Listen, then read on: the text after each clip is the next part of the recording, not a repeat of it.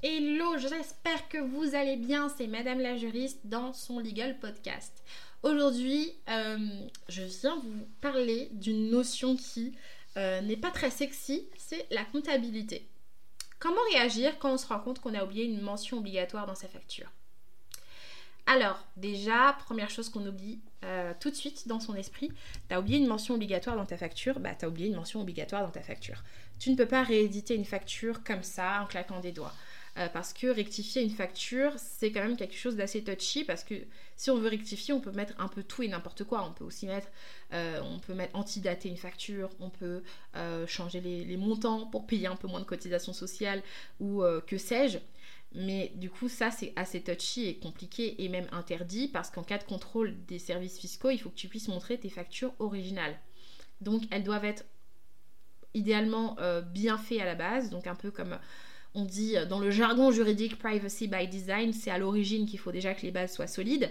Euh, il faut que tes factures soient numérotées dans un ordre logique avec bah, les anciennes, enfin garder les anciennes versions des factures si jamais tu as annulé des factures pour en créer de nouvelles. Euh, mais tout ça, il faut pouvoir le conserver, d'accord? Donc tu ne peux pas changer comme ça, hop, clic, clac, boum, comme tu veux. D'ailleurs, euh, c'est aussi pour ça qu'il y a aussi des comptables qui s'occupent de tout ça parce que c'est quelque chose d'assez technique et un peu chiant.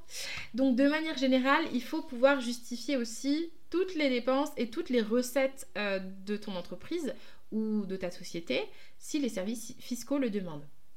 Donc ça, maintenant que j'ai fait euh, une petite vision assez douce et récapitulative de tes obligations juridiques vis à -vis de tes factures, euh, on peut aller maintenant dans les mentions obligatoires à avoir. Alors déjà, pour que ta facture soit aux normes, euh, moi je te recommande donc soit d'avoir bien sûr un expert comptable ou une personne dans ton équipe qui va vraiment s'assurer que tes factures respectent bien les obligations légales. Mais de l'autre côté, je t'invite aussi à regarder si de toute façon, dans, ton, entourage, tu n'as pas des personnes qui utilisent déjà des logiciels de facturation qui sont aux normes. Euh, je citerai Freebie, je citerai aussi Henri, même si je ne les ai pas utilisés moi-même à titre personnel. Je sais que mes, euh, euh, mes, élèves et mes clientes les utilisent personnellement. Donc, elles sont normalement outillées, prévues pour pouvoir te permettre de te mettre aux normes.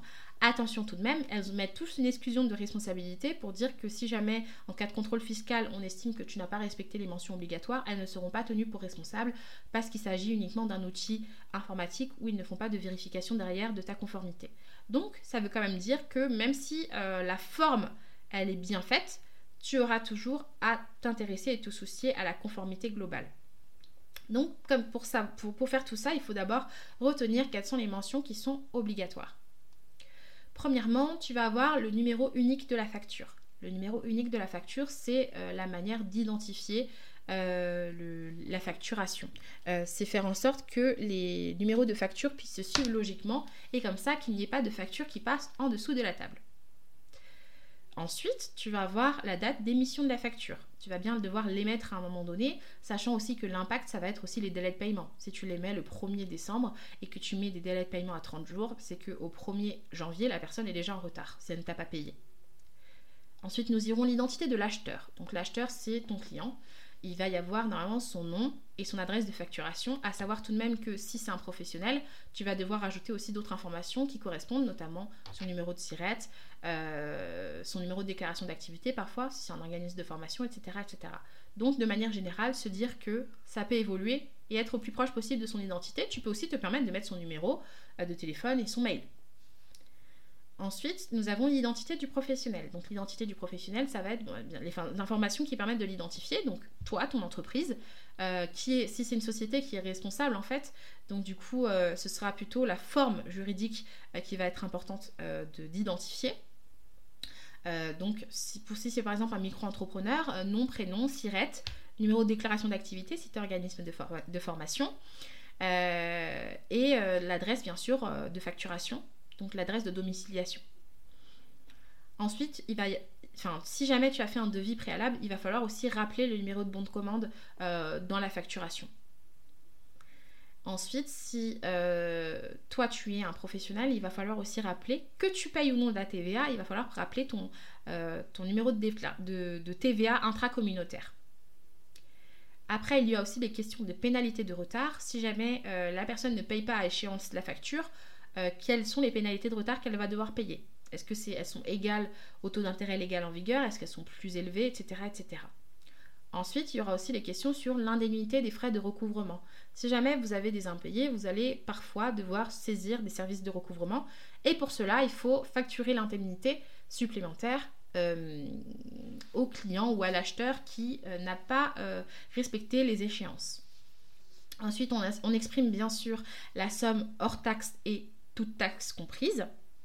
On parle aussi du taux de TVA qui est applicable parce que parfois le taux de TVA peut être à 0% parce qu'on est exonéré de TVA, mais je vous le souhaite en tout cas tous, euh, de basculer sur la TVA pour euh, vos produits numériques, pour vos coachings, vos accompagnements. Donc oui, bien sûr, en général, ça va plutôt tourner autour de 20% de TVA. Après, donc tout ce qui est majoration, réduction de prix, promotion, euh, voilà, tout ce qui va un peu impacter le prix en positif pour votre client, mais du coup qui va devoir être formalisé dans la facture.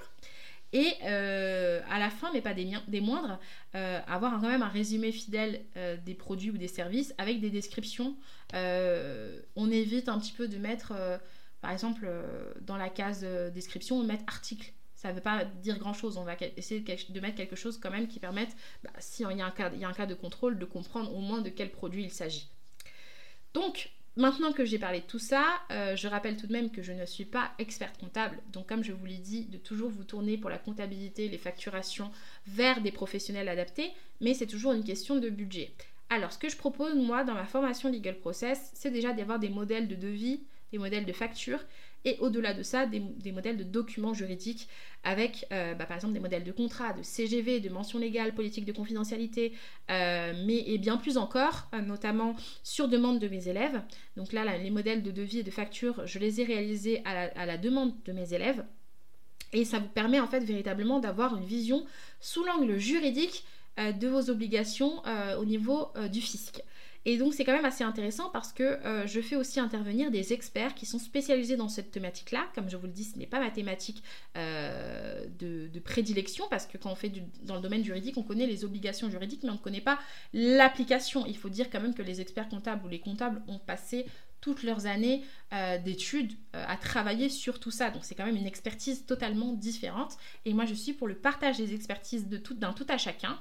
Et donc je vais faire intervenir également comme expert euh, une personne qui a travaillé en cabinet d'expertise comptable qui pourra être à même à pouvoir répondre à toutes ces questions sur les facturations, sur la TVA.